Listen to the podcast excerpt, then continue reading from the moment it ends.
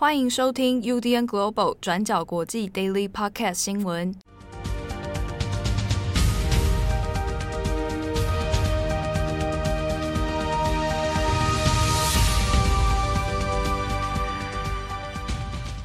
Hello，大家好，欢迎收听 UDN Global 转角国际 Daily Podcast 新闻。我是编辑七号，我是编辑慧仪。今天是二零二二年七月一号，星期五。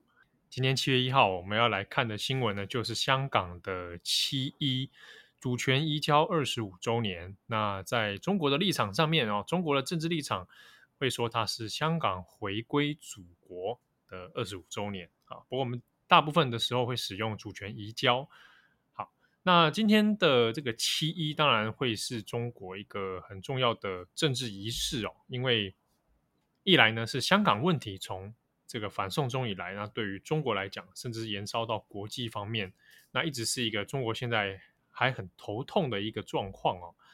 过程当中又历经了疫情，那以及现在港府的这个人马已经都有接班了啊，所以在今天的这个七一典礼上面，那会说什么话？好，习近平会讲什么话？然后这都是有些政治的意义在里面啊。那我们这边稍微谈一下，我们先前有提到。呃，习近平是亲自本人到香港去，但也很微妙的是，他是六月三十号的下午，那就搭这个铁路哦，那从深圳再到香港，但是呢，中间是没有过夜的，所以昨天晚上六月三十号晚上，他并没有留在香港过夜，他是到了隔天啊，他晚上先回到深圳里面睡觉之后呢，隔天再来到香港来参加这个典礼哦。那这个东西当然就是有很多的观察跟揣测哦。有人认为说，应该是基于疫情或者安全风险的考量，比如说有害怕、担心会有这个示威者抗争啊等等啊。那当然这是其中一个因素。那也有在想说，哎，这个可能跟深港一体化这个政融合政策是有关的哦。深圳跟香港的这个融合政策，深港一体化。好，那也许某种程度上，习近平这样子。夜不宿香港哦，在深圳里面这个过夜，然后再回到香港，多多少少有这样的一个呃政策的一个政治符号象征存在。那我们这边看一下，是六月三十号，那习近平本身就有先做了一个演说哦，那演说当中就有提到了关于一国两制哈，那也就是再一次的重申香港所谓的五十年不变以及所谓的一国两制制度的问题。那在三十号的时候，习近平所说的一些话，基本上也就笃定了现在中共中央的一些看法。对，就像七号讲的，习近平这一次呢，其实也是特别强调，就是一国两制。那同时呢，我们可以从他在六月三十号抵达香港之后，还有七月一号今天的致辞，把这两个演讲内容拿来对比的话，也可以发现他一直在说，一国两制就是一个好制度。那我们先看一下习近平在七月一号上面的致辞说了哪一些事情。那在今天的典礼上面呢，习近平就说：“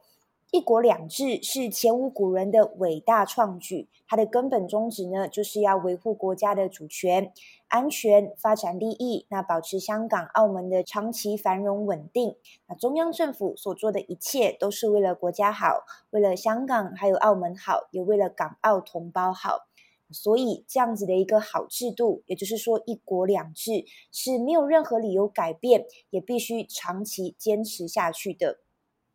那其实今天的这个演讲内容呢，也跟习近平在六月三十号，也就是昨天的演讲内容大致上是相似的。习近平在昨天的演讲内容上面是有提到，在过去的一个时期，香港经历了一次次严峻的考验，但是呢，也战胜了一个个的风险挑战。那经历这一些风雨之后，香港就会浴火重生，展现出蓬勃的生机。那他在昨天的演讲内容也有再次说，一国两制是具有强大的生命力，可以确保香港的长期繁荣稳定。那只是说，如果我们把习近平这两天的演讲内容跟香港这几年来的一个变化来做对比，也会发现说是非常的讽刺哦。因为如果真的像习近平说，一国两制没有任何理由改变，那我们要怎么来解释香港这几年来瓦解的民主政治哦？像是一国两制原本就有声称五十年不变，但我们可以看到，香港的民主制度、政治环境、言论自由等等，在这几年，尤其是反送中运动之后，还有二零二零年的国安法落地之后，是迅速瓦解的。民主派还有异议人士是全面遭到镇压。那很多的民主派领袖啊、立法议员、新闻编辑、学者，还有示威者等等，好几千人是被逮捕入狱。那重要的领袖也是流亡海外。那香港的移民潮人数也是在二零二零年之后呢，是急速在增加的。那所以习近平这一番话，他到底要表达的是什么？其实也可以看到，中国政府它是有设下前提的，所以跟香港人要求的高度自治还有民主是有一个落差。像是习近平在今天的七一演讲上面，他就有再一次强调，必须要落实爱国者治港哦。因为这样子才是可以确保香港长治久安的必然要求，而且任何时刻都不可以动摇。那习近平也有说，世界上没有一个国家、一个地区的人会允许不爱国者，甚至是卖国叛国的势力来掌握政权。那这是习近平这两天的演讲内容。那另外一边呢，我们也可以从媒体的报道来做对比，像是中国媒体跟外媒，其实也呈现出不一样的呃报道风向。首先，中国的官媒，例如《人民日报》还有《光明日报》，就对“一国两制”还有香港的前景给予非常大的一个肯定。例如，《人民日报》也是开始从二零一九年的反送中运动谈起，那也有提到党中央的果断修法，让香港的发展重回正轨，那也让越来越多的贤能爱国者可以进入香港的管制架构。那《人民日报》也有提到说，在“一国两制”方针不动摇的情况下，香港的同胞呢，正在享有比历史上任何时刻都更广泛的民主权利还有自由。那这是人民日报的说法，但是在外媒，像是我们拿华尔街日报当做例子，也可以看到形容相对来说是比较悲观的。华尔街日报的其中一篇报道，它的标题是这样子形容的：他说，习近平将访问香港，一座回归二十五年后民主梦碎的城市。那我们可以看到，这其实是新闻媒体的一个说法。另外，新闻媒体如果要采访今年的七一典礼，也是困难重重。我们早前也有提过，香港的记者协会在二十八号也有发表声明，指出香港政府处呢是以保安为理由，突然要求撤换原本已经受邀可以采访七一升旗典礼，还有政府宣誓仪式的记者哦。这些记者呢是包括本地还有外媒的传媒机构，他们都有受到影响。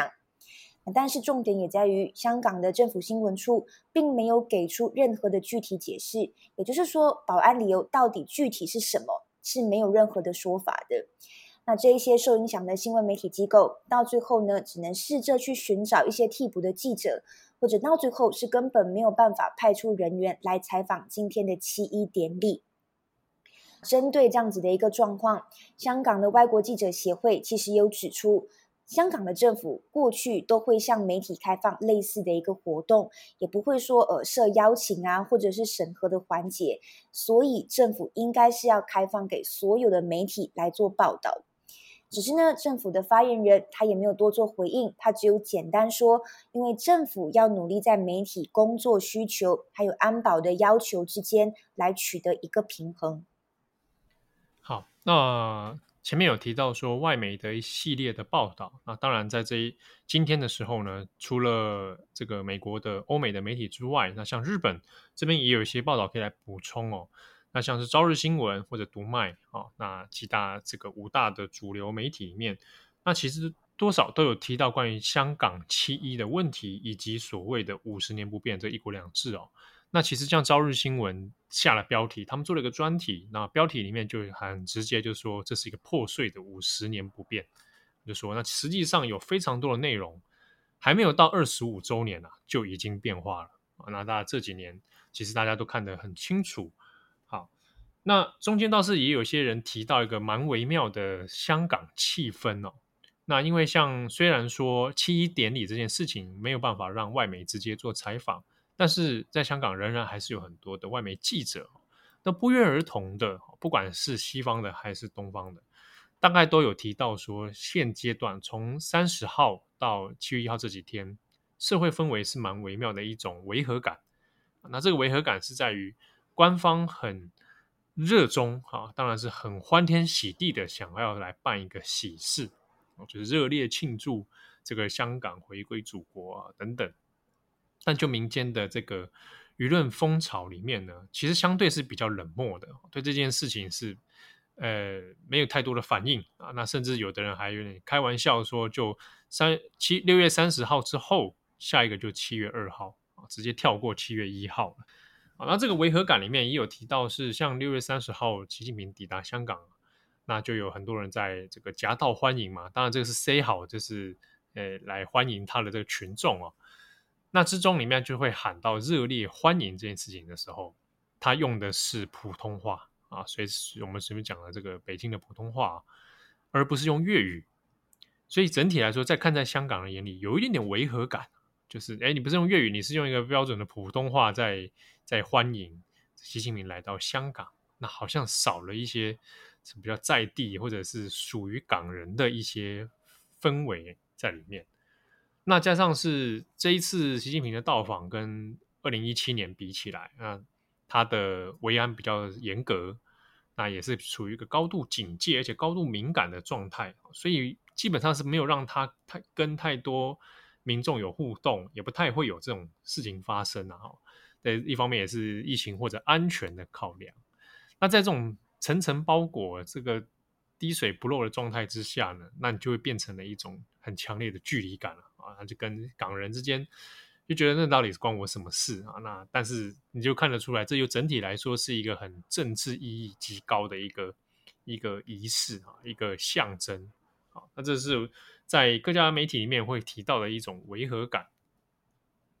好，那像这种氛围的差异呢，我们如果去看社群媒体啊，多少也可以看出这种感觉。比如说，我们以香港的来说好了，在一些 Facebook 或者 IG 或者其他社群平台上面出现的一些讨论哦，比如说这几天就会出现说啊，像有人就会拿历史照片哦，比如戴安娜王妃啊，或过去英国皇室啊，然后在香港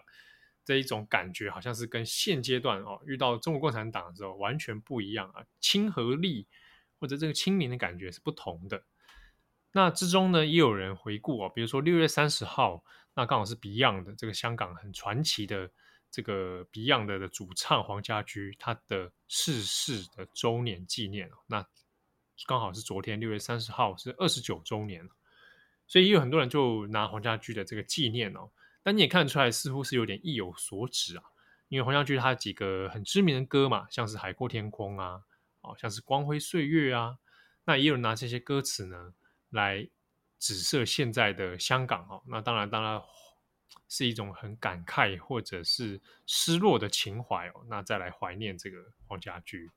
这部分，其实在昨天的脸书上面也有看到一些粉专提到，六月是黄家驹的月份，因为黄家驹是在六月出生，然后也是在六月三十号的这一天逝世。只不过是今年这个时机点，也就是我们讲了，他比较微妙或者是敏感，因为六月三十号，也就是昨天是国安法正式在香港实施两周年，所以很多人也就像七号讲的，借着怀念黄家驹，然后来思考一下这几年香港碰到的一些状况。那如果我们再对比中国的社群平台，那当然我们看微博和微信哦，今天的热门关键字大部分都是跟香港有关。那当然有中间有一些是权重的调整啊，像比如微信上面，它排第一顺位一定是香港二十五周年的这个直播，然后以及他们整理好的各家的这个新闻报道。其他平台上面也有很多类似的文章哈，那可以看出来主题大部分都是当然欢天喜地啊，就是很庆祝啊，这个香港回归祖国啦啊，大家就很赞啊，然后就一起来祝愿祖国啦，哦，然后这个。中港一家亲啊，中华民族万岁，类似这样的内容。那之中呢，也有一些是，比如说大家来讨论一些香港记忆啊。对中国人而言的香港记忆，很多来自于港剧、港星，那或者是香港的歌曲啊，所以就会有那种盘点的文文章啊。这个纪念二十五周年，那盘点一下这个大家记忆中的香港，那记忆中的这些港剧台词啊等等哦。那中间有些台词当然看了也是觉得五味杂陈啊。比如说它里面就常常会讲到说啊，一家人就是要整整齐齐呀，啊，这个有看港剧的人看多少都会看到这一类台词，这个反复会出现啊，那或者是说什么阿 Sir 怎样怎样啊，或者是要哎肚子饿了要不要煮碗面给你吃啊，啊之类的这样的这种啊，那或者是说哎事情变成这样，这个也不是我愿意的啊，那像这样的这个。台词啊，歌词啊，那就成为这几天中国社群上面一个热门话题。那你就对比到香港来讲，那就是相对冷漠许多了。那其实这一次在做七一的这个这篇报道的时候，也想起去年六月的时候，也是经历了很多事情，像是去年的六月四号是周幸彤被捕前后嘛，然后也是香港也不能在维园举行六四的纪念烛光晚会。接着就是传出来苹果可能要被停刊的事情，也是在六月二十四号的时候，我们上个星期的 Daily 也有跟大家更新到。再来就是国安法实施一周年，然后到七一，还记得那时候习近平人是在中国嘛？那那个时候他发表的演说内容就是习近平说要反霸凌这件事情，所以回看的时候感触也是蛮多的。对啊，那特别是就新闻环境，好，我们自己。呃，认识的一些曾经在香港做新闻工作的人，大家也都有讲了一些都类似的经历哦。这一年当中，其实也是非常严峻的。哦，那可能很多是媒体平台就关了，那或者是本身是从业人员，他是记者或者是新闻业哦，那也没有办法再继续从事这一行，那可能就转业。那有的人用他的方式继续迂回的来做游击战，那也是有。对啊，那之中确实是整体啊，光是这一年来，二零二一到二零二二变化就非常的大。对，有些人确实是基于不同的现实考量离开了香港，但香港现在其实也还是有很多，不管是媒体人或者是香港人，他们就是依然坚持在自己的岗位上面，就是觉得说能留在香港做现在能做的事，还可以做的事，也是非常重要的一种方式跟生活。对。对那像我们有时候也会遇到一些，他可能是台湾的读者啊，那他想说，哎，那现在我们如果要看香港的新闻，要要难道只能去看那些比较亲建制派了吗？好，那之中其实还是有些平台，我们想推荐给大家好了。呃，有一个，它它有 IG 跟 Facebook，叫做 Renews 啊，R E N E W S 啊，可以大家可以找 Renews。那他呢，现在他也是香港的新闻工作者哦，那。基本上还是有在做很多现在香港新闻的一些报道，而且是走比较深度专题式的内容哦。那大家可以参考他的 IG 跟 Facebook 都有一些这个相关内容不断在更新。那如果有兴趣啊，看了也喜欢，也可以可以给他一点支持。对，除了七号刚提到的，我们之前也有推荐过几个是独立记者，那他们之前都可能是苹果啊，或者是立场新闻的前记者，那现在也出来开了自己的个人粉丝专业。那大家可能比较熟悉的有包括梁嘉丽、陈朗生这一些，都有他们自己的个人专业，大家都可以去追踪，给予支持还有关注。好，那感谢大家的收听，我是编辑七号，我是编辑惠仪，我们下次见喽，拜拜。感谢大家的收听，想知道更多详细内容，请上网搜寻转角国际。